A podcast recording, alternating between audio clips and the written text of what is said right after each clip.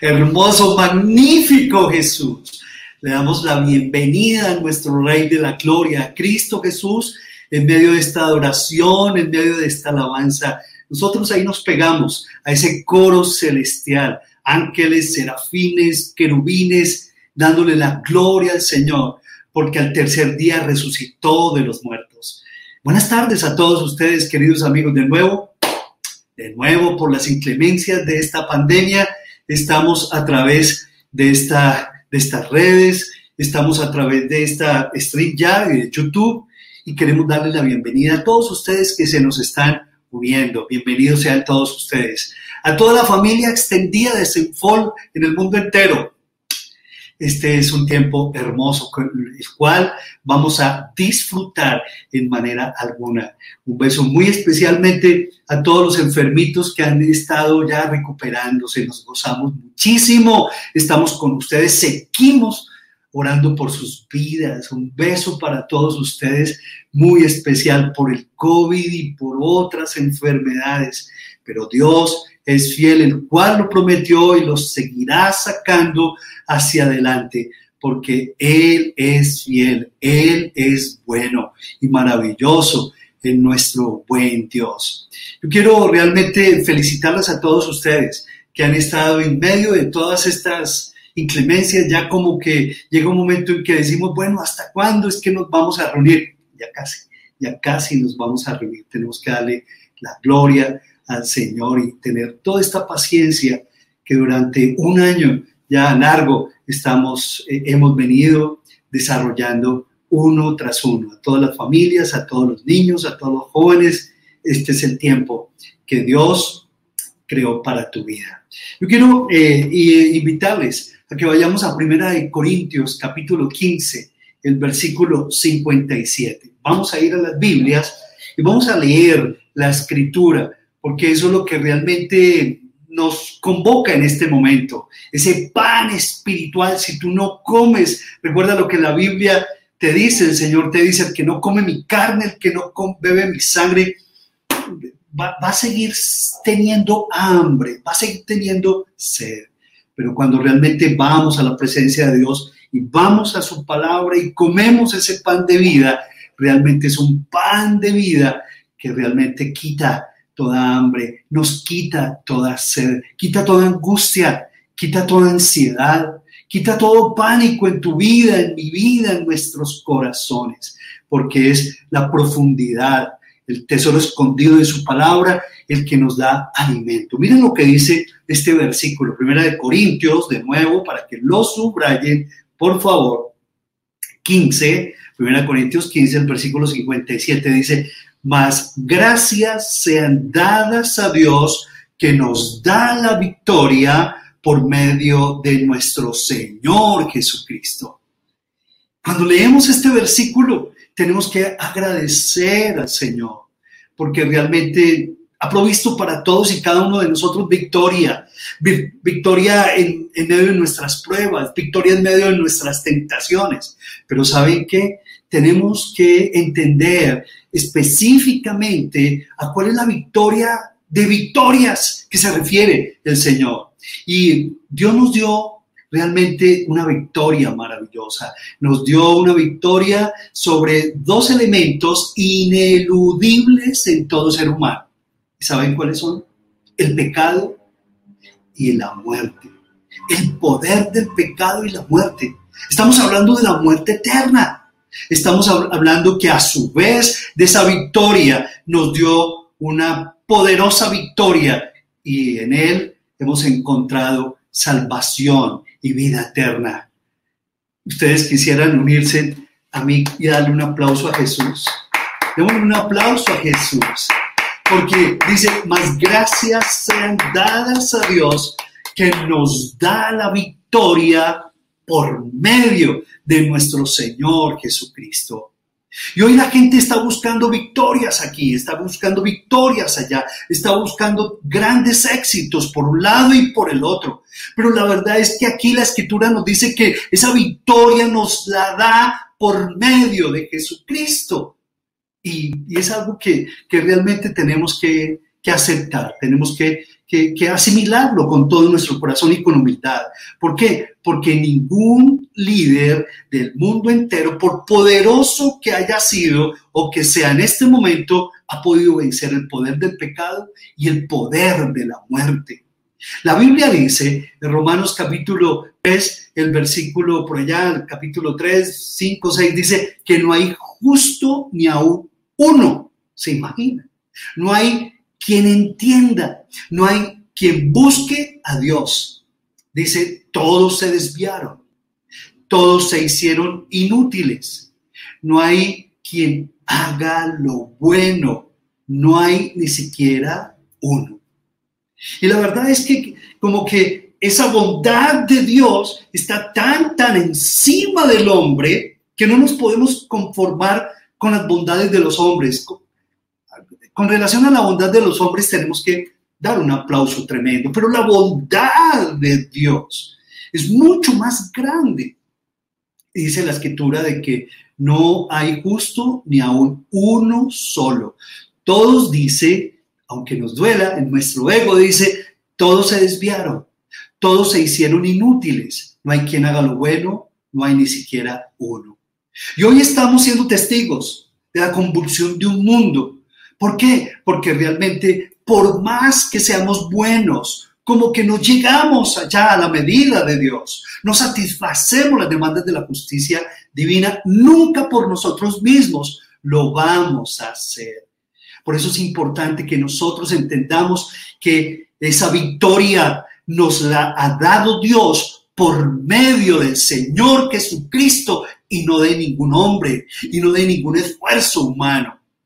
Y como consecuencia de que la escritura dice en Romanos capítulo 3 de que no hay justo ni a uno, uno solo, de que todos somos pecadores, dice la escritura de que por cuanto todos pecaron, fueron destituidos de la gloria de Dios. Es tremendo. Y por eso es que nos hemos inventado tantas religiones de manera consciente o inconsciente. El hombre está, está como con esa tendencia, con ese anhelo de llegar a Dios, con ese anhelo de tener comunión con Dios, pero nunca lo podrá por sí solo. ¿Por qué? Porque la escritura dice de que todos pecamos y que por lo tanto estamos destituidos de la gloria de Dios. La escritura nos habla que la paga y la consecuencia de ese pecado, de estar destituidos de la gloria de Dios, dice que es la muerte. La muerte. Y es algo que realmente es algo ineludible, la dura y cruel realidad de la muerte y eso, esa, realidad de la muerte de Jesús nunca la ignoró. Incluso cuando Lázaro, su amigo, murió, dice la escritura que él lloró. La muerte ha sido el gran coco de los hombres, la que prevalece al final de todo, la gran triunfadora en la vida del hombre. Y por más que ha querido erradicarla, no ha podido. Pero así como es de dura esa realidad, también tenemos otra realidad maravillosa, que Cristo murió por nuestros pecados. Esa es, es una cruel realidad, pero también tenemos otra maravillosa realidad, que Cristo murió por nuestros pecados. En Primera de Corintios, capítulo 15, el versículo 3 al 9, dice algo hermosísimo. Dice, eh, porque conforme, dice el versículo 3, porque primeramente os he enseñado lo que asimismo recibí, que Cristo murió por nuestros pecados conforme a las escrituras y que fue sepultado, dice, y que resucitó al tercer día conforme a las escrituras y que apareció a Cefas, después a los doce, después apareció a más de 500 hermanos a la vez, de los cuales muchos viven aún y otros, dice, ya duermen. Después apareció a Jacobo, después a todos los apóstoles y al último de todos como a un abortivo, dice, me apareció a mí. Porque yo soy el más pequeño de, de los apóstoles, que no soy digno de ser llamado apóstol, porque perseguí a la iglesia de Dios. No se apareció a uno, ni a dos, ni a tres, ni a veinte, ni a treinta, ni a cien, ni a dos. Se apareció a más de quinientas personas. Y dice, fue sepultado, resucitó al tercer día. Hoy estamos celebrando ese acontecimiento, porque se cumplieron las escrituras. Y se apareció al apóstol Pablo también. Dice, se me apareció a mí, porque yo soy el más pequeño de todos los apóstoles Hoy estamos celebrando el gran triunfo sobre la muerte eterna, sobre, la, sobre el poder del pecado, en la muerte y la resurrección de Cristo Jesús el Señor. Por lo tanto, allí en, ese, en, ese, en, esa, en esa porción de la escritura, 1 Corintios 15, 55, dice el apóstol Pablo, por eso dice, ¿dónde está, oh muerte, tu aguijón? ¿Dónde está? Cristo Jesús le quitó el aguijón a la muerte, el veneno mortal, para que ya no vivas sometido al pecado, para que ya no vivas lleno de pánico por la muerte. ¿Qué será de mí cuando muera? Cuando tú te mueras vas a estar a la presencia del Señor. ¿Lo crees o no lo crees? La escritura nos lo afirma, que el que está en Cristo tiene la vida y esa vida es una vida eterna. Y esa seguridad nada ni nadie te la puede quitar. ¿Dónde está muerte? Tu aguijón, tú que te burlabas de mí, tú que prevalecías sobre todos los hombres y que estabas por encima de los hombres y aparentemente era, era la que se cernía y se señoreaba sobre todos los hombres. ¿Dónde está oh muerte tu aguijón? ¿Dónde, o oh sepulcro, tu victoria? Mas gracias sean dadas a Dios, que qué? Que nos da la victoria por medio de nuestro Señor Jesucristo. Yo quisiera que tú, oh, Dios mío, las luces de la televisión. Bien. Dice que quisiera que tú te repitieras este versículo, ¿cierto? Repite conmigo, por favor. Escúchate, repite conmigo. Más gracias sean a Dios que nos da la victoria por medio de nuestro Señor Jesucristo. ¿Sabes? Cuando yo comencé a guardar ese, atesorar eso en mi corazón, ya como que el poder de la muerte y ese espectro tan feo de la muerte, y cada vez que me iba a algún entierro o alguna situación de estas, yo, yo, yo, me preocupaba, yo decía, ¿y, ¿y, para dónde voy a pegar después de muerto? Esta es la vida, terminar en un cofrecito lleno de cenizas, en un ataúd, dispuesto a ser enterrado y a ser comido por gusanos. ¡Wow! ¡Qué espectro tan feo! Pero cuando comencé a entender lo que el Evangelio de Jesús me enseñaba, esa victoria, dice, esa resurrección de Jesús, me dio un nuevo aire de vida, me dio nueva motivación, me dio capacidad para enfrentar momentos de dificultad y para cultivar esa esperanza. Gracias sean dadas a Dios que nos da la victoria por medio de nuestro Señor Jesucristo. Repítelo de nuevo, gracias sean dadas a Dios. ¿Cuántos de ustedes tienen esa victoria en sus vidas? ¿Sí? ¿Cuántos de ustedes? tenemos esa victoria en nuestras vidas. ¿Cuántos de ustedes quisieran tener esa victoria en sus vidas? Yo quiero invitarles a que hoy le hagamos una, un homenaje a Jesús. Y en ese homenaje les invito a que le rindamos nuestras vidas a Jesús. Y que tú mismo le digas, Jesús, porque con tu resurrección, Señor, tú me diste, me diste la victoria, Señor. Con tu resurrección me diste, pagaste un precio tremendo. Ahora, esa victoria es tuya desde el momento en que recibiste a Jesús como tu Salvador y como tu Señor. Y puede ser también tuya si estás por primera vez y te uniste a esta transmisión. Esa victoria también puede ser tuya y el Señor te está extendiendo ese, eh, ese hermosísimo ofrecimiento en el momento en que tú decides mediante un acto consciente de tu voluntad y por fe, el recibir a Jesús y el aceptar que Él hizo un trabajo completo, Se sacrificó llevando tus pecados y los míos en esa horrible cruz. Y cuando aceptamos el trabajo de Jesús en la cruz y lo aceptamos en Él, somos inmediatamente adoptados en su familia, somos regenerados por el Espíritu Santo. Una realidad comienza a ocurrir en nuestras vidas. Comenzamos a entender los misterios de Dios, de las escrituras. Comenzamos a entender que el Señor nos libró del pecado y de la muerte. Pero sabes qué? Eso tuvo que ser pagado por un alto precio. Esa victoria tuya y mía tuvo que ser pagada por un alto precio.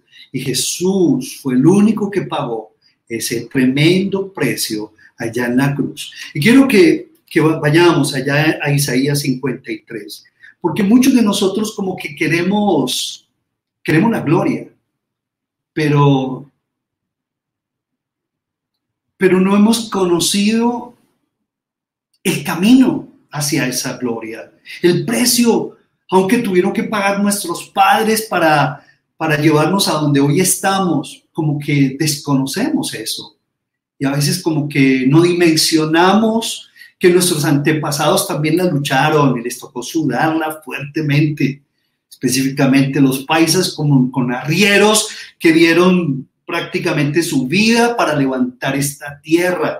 Yo me acuerdo que mi padre también me lo decía acerca de mi abuelo, que fue un hombre luchador y cuando yo comencé a conocer todas aquellas luchas del abuelo, Cano Teortúa, yo decía, Señor, qué tremendo, qué tremendo, que bueno, esta tierra fue levantada por esos arrieros. Es necesario que valoremos esta victoria, la única victoria que venció la muerte eterna y el poder del pecado. Y dice en el versículo 4, vamos a ir a Isaías 53, el versículo 4, miren lo que dice, ciertamente Jesús llevó nuestras enfermedades y sufrió nuestros dolores. Y nosotros le tuvimos por azotado, por herido de Dios y abatido. Mas el herido fue por nuestras rebeliones, molido por nuestros pecados. El, castigo de nuestra paz fue sobre él y por su llaga fuimos nosotros curados. Todos, dice, nos descarriamos como ovejas cada cual se apartó por su camino, mas el Señor Jehová cargó en él el pecado de todos nosotros. Angustiado él y afligido, no abrió su boca. Como cordero fue llevado al matadero y como oveja delante de sus trasquiladores. Enmudeció, dice, y no abrió su boca. Él fue angustiado, herido por nuestras rebeliones, sufrió por nuestros dolores, molido por nuestros pecados. Nuestro castigo fue sobre él. Castigo. Él asumió el pecado de todo el mundo sin haber pecado. Pero él asumió ese pecado como suyo propio, sin haber, sin haber pecado. Pero él tomó tus pecados, tus pecados, los tuyos, los míos, y los clavó en la cruz. Se hizo justicia. Tenía que haber un derramamiento de sangre de la ovejita más hermosa, más pura y más limpia. Y esa ovejita era Cristo Jesús, el Señor. Dios Padre fue satisfecho se satisfacieron las demandas de su justicia divina al morir Cristo Jesús y al pagar por ese, fue un chivo expiatorio Jesús. Él murió por ti, murió por mí. De no haberlo hecho, estaríamos destinados a pagar ese precio de nuestro pecado con la muerte eterna. Pero Él se echó a su hombro, se echó al hombro tu vida y la mía se echó al hombro el pecado del mundo entero. Fue provisión universal, la única provisión de Dios para el pecado. ¿Cómo no rendirnos ante Jesús? ¿Cómo no adorarle? ¿Cómo no bendecirle? Fue herido, molido, cargó todos nuestros pecados, fue afligido, angustiado. Pero miren, por favor, frente a todo lo que él hizo, vamos a, mirar lo que dice el versículo 3 de Isaías 53. ¿Qué fue lo que hicimos frente a todo su dolor, su martirio, su sacrificio? Fue molido, herido, sufrió nuestras enfermedades. ¿Qué no hizo Jesús? Pero ¿qué fue lo que hicimos nosotros a cambio? El versículo 3 dice, dice, despreciado, dice, despreciado y desechado entre los hombres, dice, varón de dolores,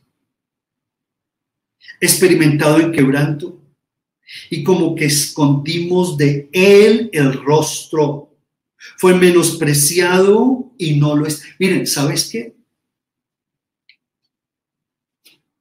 Eso hemos hecho nosotros los hombres. Lo hemos despreciado toda la vida, toda la historia. Le hemos tirado piedra, nos hemos burlado, lo hemos escupido. De, pronto tú dices, yo, yo, yo no lo he hecho, yo nunca lo he hecho. Yo he sido un hombre bueno, de buenas obras, no he matado a nadie. No, no, la, la Biblia dice que ahí donde tú estás, de haber estado allá en ese campo de Getsemaní, también lo hubieras negado como lo negó porque esa es la naturaleza humana. Esa es la consecuencia de nuestro pecado original. Lo despreciamos, lo desechamos. ¿Qué fue lo que hicimos nosotros? No le aplaudimos, no le agradecimos, no nos rendimos ante Él, no le hemos entregado nuestras coronas, no le hemos dado el crédito por nuestras victorias de la vida. Para nada. Dice que lo despreciamos, lo desechamos. Dice, nos escondimos y avergonzamos de Él. Y dice, y no lo menospreciamos, no lo estimamos. Frente a toda la carga que Él cargó por ti y por mí, dice la escritura que Él perdió todo su atractivo. Dice el versículo 2, no hay parecer en Él, ni hermosura. Dice, le veremos más inatractivo para, para que le deseemos. Él, él como que perdió su, rostro fue desfigurado. Creo que los derechos humanos, si hubieran estado en ese momento vigentes como los tenemos hoy en día, por Dios. Pero así no fue. Jesús de Nazaret fue molido, no lo estimamos. Ahora, dice la escritura que le, tuvimos por azotado, por, por herido de Dios y abatido. Pero yo quiero que vayamos a seguir leyendo. Vamos a seguir leyendo. Versículo 5, por favor.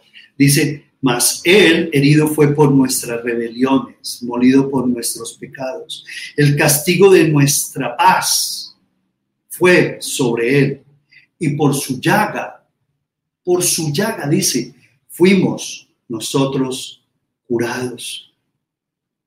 Todos nosotros nos descarriamos como ovejas. Cada cual se apartó por su camino, mas el Señor, dice Jehová, cargó en él el pecado de todos nosotros. Elí, Elí, lama sabatani. Esa fue la expresión de Jesús cuando estaba solo en la cruz. ¿Por qué me has abandonado? Y fue un momento de terror y de pánico porque todo el pecado del mundo entero estaba allí en su carne y, estaba sufriendo, derramando hasta su última gota de sangre. En ese momento las tinieblas lo rodearon, no había luz, no había luz porque estaba cargando el pecado de todos los hombres y se sintió solo y abandonado. Elí, Elí, lama sabantani, ¿por qué me habas desamparado? Es increíble como como tú y yo necesitamos recordar estos momentos, ¿sí? Para disfrutar de, esa victoria, para valorar esa victoria que el Señor nos dio y para que tú jamás te sigas rindiendo al poder del pecado y a ese enemigo y a ese aguijón de la muerte, porque nada ni nadie te quitará y te separará del amor de Dios. Es increíble cómo muchos de nosotros cultivamos emociones, sentimientos peligrosos. Y nos pica un sacudo y quizás nos, nos, nos, nos, herimos un dedo al clavar un clavo, nos chocamos y la vida se nos vuelve un mundo. Pero cuando vemos lo que le ocurrió a Jesús, como que eso es suficiente para decirle, Señor, tú fuiste molido, herido por tu llaga, Señor. Pero Dios mío, yo me descarrié. Como, como ovejas me, me descarrié, Señor, y me he apartado por mis propios caminos. Pero independiente de todo, tú te echaste a tu cargo mi causa, mis dolores, mis pecados, te los echaste allí en el hombro, Señor, allí los cargaste en tus hombros, Padre. Fuiste afligido, humillado, fuiste como una oveja, como un cordero, dice, fuiste llevado al matadero. No abriste, no abriste tu boca. ¿Por qué no abriste tu boca, Jesús? Tú en un simple parpadeo hubieras podido con los ángeles ordenar que, que bajaras de la cruz y y matado a todos los enemigos, pero no lo hiciste. Porque era necesario que tú pagaras el precio de Dios Padre para salvarme a mí, Señor. Si no lo hubieras hecho, no nos hubieras dado salvación. Hasta aquí la primera, la, la, cara de la moneda. Esta es una cara del Cristo sufriente. Y muchos de nosotros, como colombianos, latinoamericano nos quedamos con esa versión del Cristo sufriente, donde transmutamos nuestras penas y donde nos hemos puesto el rótulo nacido para sufrir toda la vida. Nacido para es que mi vida es un sufrimiento, es que mi vida es una lucha. No, la vida no es una lucha ni un sufrimiento, es una aventura que Dios te dio para vivirla. Si te apropias de la victoria de Cristo Jesús, si no te apropias de la victoria que te dio Cristo Jesús a resucitar de los muertos eres el más digno de conmiseración. Si creemos que Jesús no resucitó de los muertos, vana es tu fe. Eres un simple fanático. Vana es tu predicación. Pero por cuanto Cristo resucitó de los muertos, con pruebas indubitables, nosotros podemos confiar en esa victoria. Por lo tanto, no nos podemos quedar con solamente esa versión de ese Cristo doliente, sufriente, porque también Cristo se levantó de los muertos y no te puedes quedar tú allí absorto por su muerte, su pasión, sino que también te debes levantar con Cristo Jesús en el poder de la resurrección. Y allí en el versículo 8 comenzamos a ver la otra cara de la moneda, que es el Cristo reinante. Versículo 8 de Isaías 53 dice, por cárcel y por juicio fue quitado. Y su generación, ¿quién la contará? No tuvo generación, porque fue cortado de la tierra de los vivientes y por la rebelión de mi pueblo fue herido. Sí, tenemos que aceptarlo. Pero dice el versículo 9, y se dispuso con los impíos su sepultura, mas con los ricos fue en su muerte, aunque nunca hizo maldad. Dice, y hubo engaño en su boca, que quede claro esto. Con todo eso, el Señor quiso quebrantarlo, sujetándole a padecimiento. Sí, se tenía que pagar un precio. Y él mismo se bajó de su trono de gloria y se hizo hombre y cogió todos los pecados que nos fueron imputados, el acta de decretos contra nosotros, la tomó y la clavó en la cruz y dijo, cancelado ella, pagué la deuda. Qué precioso, dice el Señor. Y con su, dice, y con los ricos fue en su muerte, aunque nunca hizo maldad, ni hubo engaño en su boca. Pero dice, cuando haya puesto su vida, en versículo 10, en expiación por el pecado, dice, verá linaje, vivirá por largos días y la voluntad del Señor, dice Jehová, será en su mano prosperada, su reino, un reino sempiterno que nunca se acabará. Dice, versículo 11, me emociona mucho. Dice versículo 11, verá el fruto, verá el fruto de la aflicción de su alma y quedará satisfecho. Cuando el Señor mire para atrás y vea todo lo que ocurrió y cómo fue llevado infamemente a la cruz, cómo sufrió, cómo fue masacrado, humillado, vilipendiado. Pero dice, cuando vea todo eso, él dice, verá, vivirá por largos días, verá linaje y la voluntad de la mano del Señor será prosperada. Y el fruto, cuando vea el fruto, la aflicción de su alma, quedará satisfecho. Valió la pena pagar el precio. Qué ejemplo tan tremendo Dios te está dando. Valió la pena pagar el precio. Valió la pena pagar el precio. Hay un precio por pagar, seguramente. Sí. El Señor ya pagó el gran precio. Pero hay pequeños precios que hay que pagar aquí en la tierra. Y Dios quiere que tú y yo los paguemos. Pero a veces nos negamos. Pero cuando nosotros vemos a Jesús coronado en victoria y por las que pasó,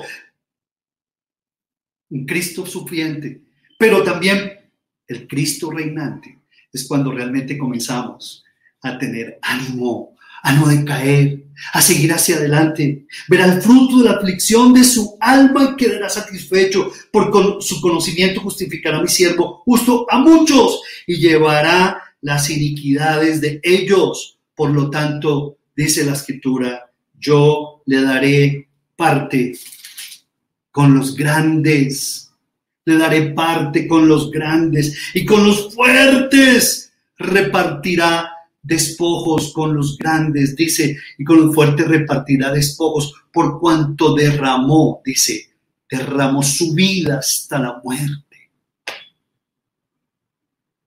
Cristo Jesús, a ti Jesús, te rindo mi vida, te ganaste la autoridad, te ganaste todo mi crédito, te, te ganaste mi alabanza y mi adoración. Nadie lo hizo por mí, Nadie me amó, nadie me aceptó, nadie me lavó de mis pecados.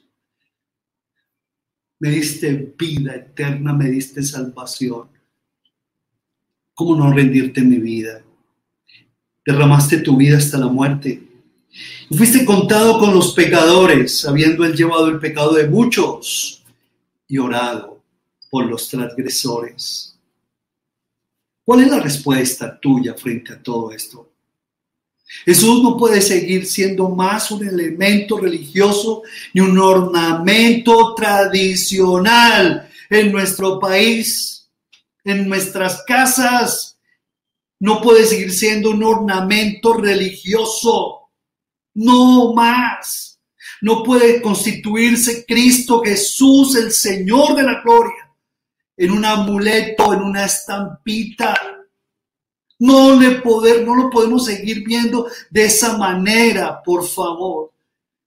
Tenemos que dejar que Cristo Jesús, que vive y reina para siempre, venga y more aquí en mi corazón. More en el centro de tu vida, se convierta en el centro de tus negocios. Y no te estoy hablando de fanatismo se convierta en el centro de tu, de tu éxito, en el centro de tu vida, en el centro de tu enfermedad, en el centro de tus propósitos, en el centro de tus más nobles metas.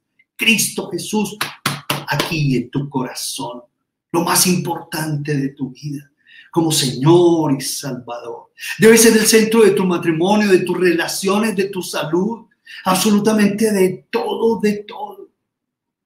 ¿Por qué? Porque Él es el principal objeto de nuestra transformación. No puede ser más un elemento religioso ni un ornamento tradicional.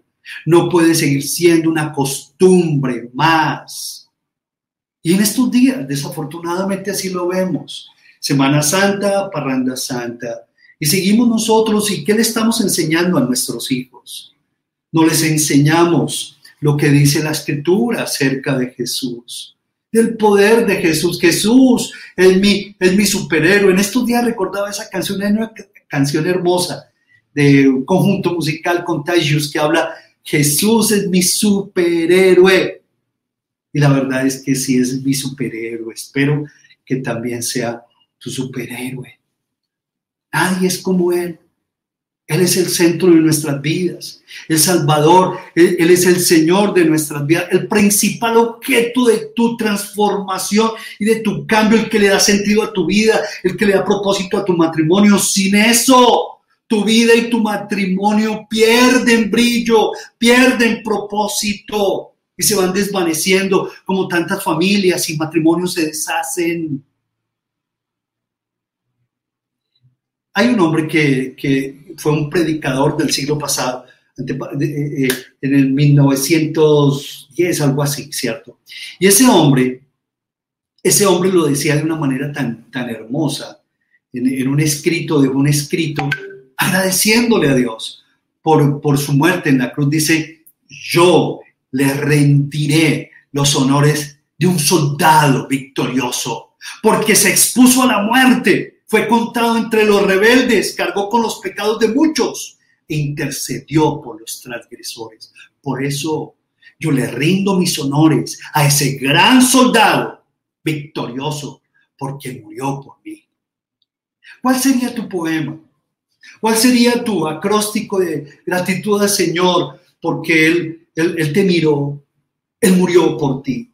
¿Cuál sería tu, tu frase de gratitud porque eh, todo lo hizo viéndote a ti? Él te conoció, pero Él te amó, Él te recogió, Él te limpió cuando estaba llena de sangre. Dice el Señor, el profeta Isaías, cuando estabas en tus sangres te vi, yo te amé y te lavé y te puse ropa de lino blanco y limpio, que simboliza la justicia de Dios en tu vida. La escritura nos habla en Filipenses capítulo 2, dice, allá pues, este sentir que hubo también en Cristo Jesús. Allá contigo el mismo sentir que hubo en Cristo Jesús, el cual siendo en forma de Dios, dice, no estimó el ser igual a Dios como cosa a que aferrarse, sino que se despojó a sí mismo, tomando forma de siervo, semejante a los hombres. Y dice, y estando en condición de hombres, dice, se despojó a sí mismo haciéndose obediente hasta la muerte y muerte de cruz. ¿Por qué, ¿Por qué la escritura nos habla acerca de esto? Porque el Señor nos está motivando a que tengamos el mismo sentir que hubo en Cristo Jesús. Es que a veces nos aferramos de nuestros propios egos y a veces peleamos por cosas tan simples y nos agarramos en este mundo y competimos y sufrimos y sudamos y nos arañamos, nos arañamos unos a otros. Dice, hay este sentir que hubo en Cristo Jesús, el cual siendo en forma de Dios, no estimó ser igual a Dios como cosa que aferrarse, sino de que Él se despojó. Es increíble. Dios quiere que tú te despojes de tanta cosa, de todo ese ego. Todas las quieres ganar. De todos quieres y estás buscando el aplauso y la aceptación. Y por eso vives comprando aceptación por medio de la plata, del poder, de tantas cosas. Porque el ser humano es así. Pero el Señor dice, no, no, no vivas por eso. Despójate de eso tan baladí, efímero, porque la vida del hombre es como la flor del campo, y es y mañana ya no es. Mira más bien a Jesús. Toma esa actitud, que tú tengas esa actitud que no se aferró y se aferró y se aferró y se aferró, sino que se despojó. La humildad realmente es la antesala de la grandeza espiritual. La humildad es un requisito y es una condición poderosa para recibir la revelación, para deleitarnos en los misterios del Señor. Es la revelación de Dios la que realmente debes buscar. Yo por lo menos le digo a Dios todos los días, Señor, sin tus verdades en mi corazón, no teoría, no teoría, no teoría, Señor, sin tus verdades aquí en mi corazón, soy digno de conmiseración, Padre. Pero cuando las verdades se convierten en realidades, Señor de la gloria, mi vida comienza a seguir, a ser transformada. Y esta actitud como que comienza a ser una bendición para mi vida. Dice la escritura que por lo que Él se hizo obediente hasta la muerte, y muerte de cruz, dice, por lo cual Dios lo exaltó hasta lo sumo. Y es la otra cara de la moneda, el Cristo reinante fue exaltado hasta lo sumo y se le dio un nombre que es sobre todo nombre, para que en el nombre de Cristo Jesús se doble toda rodilla de los que están en los cielos, de los que están en la tierra y debajo de la tierra, y toda lengua toda lengua, amigo, amiga, toda lengua de reyes y potentados confiese que Jesucristo es el Señor para gloria de Dios Padre. Allá pues, allá pues en ti, ese sentir que hubo en Cristo Jesús. Sentir. Y saben que cuando yo veo a Jesús, yo le digo, Señor, qué tremendo carácter, qué carácter el tuyo, Padre. Qué carácter el tuyo, Señor. ¿Cómo lo hiciste, oh Dios? Y me pongo a pensar, y ahí yo lo que yo veo es un carácter lleno de fortaleza, de entrega, de abnegación, de sacrificio, un temple impresionante. Solamente él con un chasquido de sus dedos hubiera destruido a todos aquellos que buscaban su muerte. Pero increíble cómo el Señor se aguantó cómo el Señor pagó el precio, pensando en ti, en mí y en toda la humanidad. Cómo el Señor tuvo dominio propio, puso su fortaleza bajo control, dominio propio, fortaleza bajo control. Él asumió las responsabilidades de los pecados de todo el mundo, no los pecados de él mismo, porque él fue sin pecado, sin pecado. Pero él asumió los pecados del mundo entero. Asumió la responsabilidad. Todo lo contrario de lo que hacemos hoy como hombres.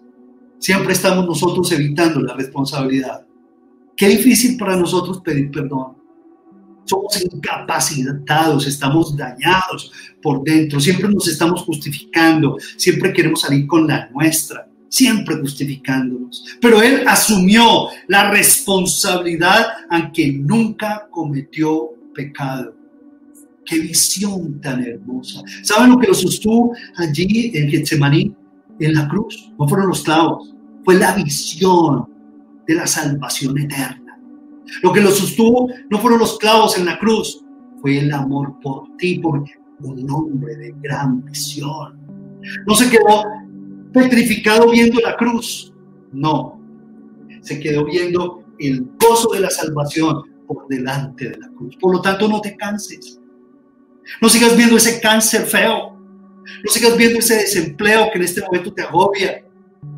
Mira al Señor. En primer lugar, pon en primer plano al Señor. Nunca mires la enfermedad en, en tu primer plano. Nunca. Nunca pongas tu problema en el primer plano. Decide que es Cristo Jesús el primer plano de tu vida, para que todo lo demás tenga, todo lo demás tenga el orden y la proporción adecuadas. Nunca mides tu, tu problema con, con, por medio de tus circunstancias, de tus capacidades y de tu problema a la estatura de Cristo Jesús.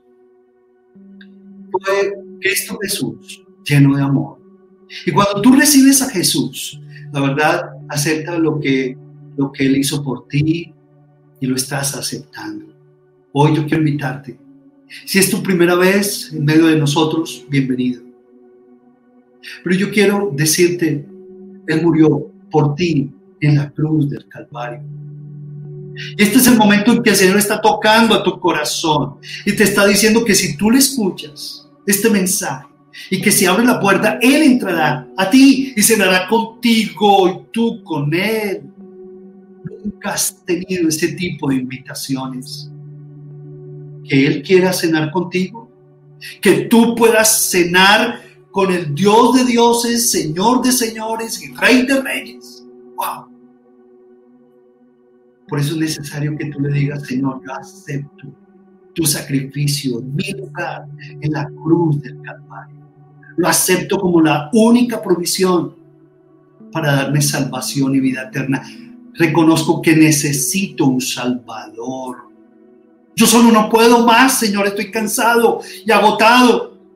Señor, yo quiero llegar a ti para que limpies mi corazón de tanto pecado, de tanta amargura, de tanta duda, de tanta incredulidad, de tanta crudeza y rudeza que este mundo me ha dado, Señor quiero aceptarte. como mi Salvador y como mi Señor. Lo estás haciendo. Si esto es así, le oramos al Señor para que entiendas que desde este momento quedas libre de todo tu pecado, hayas hecho lo que hayas hecho. Si tú recibes a Jesús, recibes perdón de pecados. Si recibes a Jesús, recibes vida eterna. Si recibes a Jesús, recibes su presencia, recibes su paz, recibes el poder por el Espíritu Santo para vivir una vida nueva. Quedas libre de toda pena, del pecado y de la muerte. Y comienzas a vivir la vida abundante para la cual Dios te creó. Oramos. ¿Les parece familia si le damos gracias a Dios por la resurrección de Cristo Jesús más? Gracias sean dadas a Dios que nos da la victoria en Cristo Jesús, Señor nuestro. Allí donde tú estás, dale gracias a Dios. Levanta tu voz. Verbalízalo, verbalízalo. No solamente lo pienses, no, por favor. Levántate, ponte de pie allí donde tú estás. Dile, Señor, gracias, Señor, por tu sacrificio en la cruz. Y cada vez, Señor de la gloria, que pienso en el precio que tuviste que pagar, pienso en tu amor inagotable que tuviste para mi vida, Señor. Para que yo no viviera, Señor, sometido al poder del pecado y de la muerte, simplemente con el miedo de una condenación eterna. Tú mismo me limpiaste Tú, mismo, Señor, expiaste mis pecados, los tomaste y los clavaste allí en esa cruz del Calvario, Padre. Por tu llaga, dice tu palabra que yo fui curado, Señor. Tu llagas, bendito Dios. Señor, tuvieron ese propósito, darme salvación darme vida eterna, Padre. Tú mismo, Señor. Cuánto dolor y sufrimiento. Pero la muerte no te pudo retener. La tumba está vacía porque te levantaste de los muertos y resucitaste, Señor. Gracias, Padre Celestial. Bendito sea, Señor me diste salvación y me diste la oportunidad hermosa de vivir para la gloria tuya, Señor. Hoy me rindo ante ti, te suplico, Señor, que por favor seas tú tomando el control de mi vida. Que ya no, no tenga más ese control de mi vida, el pecado y la muerte, y mis dudas y mi incredulidad, y mi desazón, y mi angustia, y mi pánico, y mi amargura, y mi resentimiento no más, Señor. Hoy quiero hacer las paces contigo, Padre. Hoy quiero estar en amistad contigo, mi buen Dios. Que tú reines por siempre y para siempre. Que seas tú levantándote en mi vida y haciendo de mí una criatura nueva, Señor. Donde las cosas viejas pasaron y aquí todas son hechas nuevas que sea tu luz en medio de mi vida, rompiendo, partiendo tanta Señor. Que sea la seguridad de tu espíritu brindándome firmeza en mi vida, fundamentación en mi carácter, Padre Celestial. Que el poder de tu resurrección, Señor, se me ciña de todo tu poder para que yo pueda desarrollar un carácter de acuerdo a tu palabra, de acuerdo a tu voluntad con, justicia y santidad de la verdad. Que mi vida sea un cántico de adoración a ti mañana, tarde y noche. Y que así de esa manera la revelación de tu palabra me llene de nuevas fuerzas para amar, nuevas fuerzas para perdonar, de nuevas intenciones, de un nuevo querer, de un nuevo hacer por tu buena voluntad que yo no siga siendo una marioneta de las circunstancias, ni de mis amistades, mucho menos una marioneta de mi propio ego, Señor. Que mi vida se convierta en un, instrumento de bendición para muchos, para miles de personas. Dile Jesús, yo quiero ser testigo fiel de tu resurrección.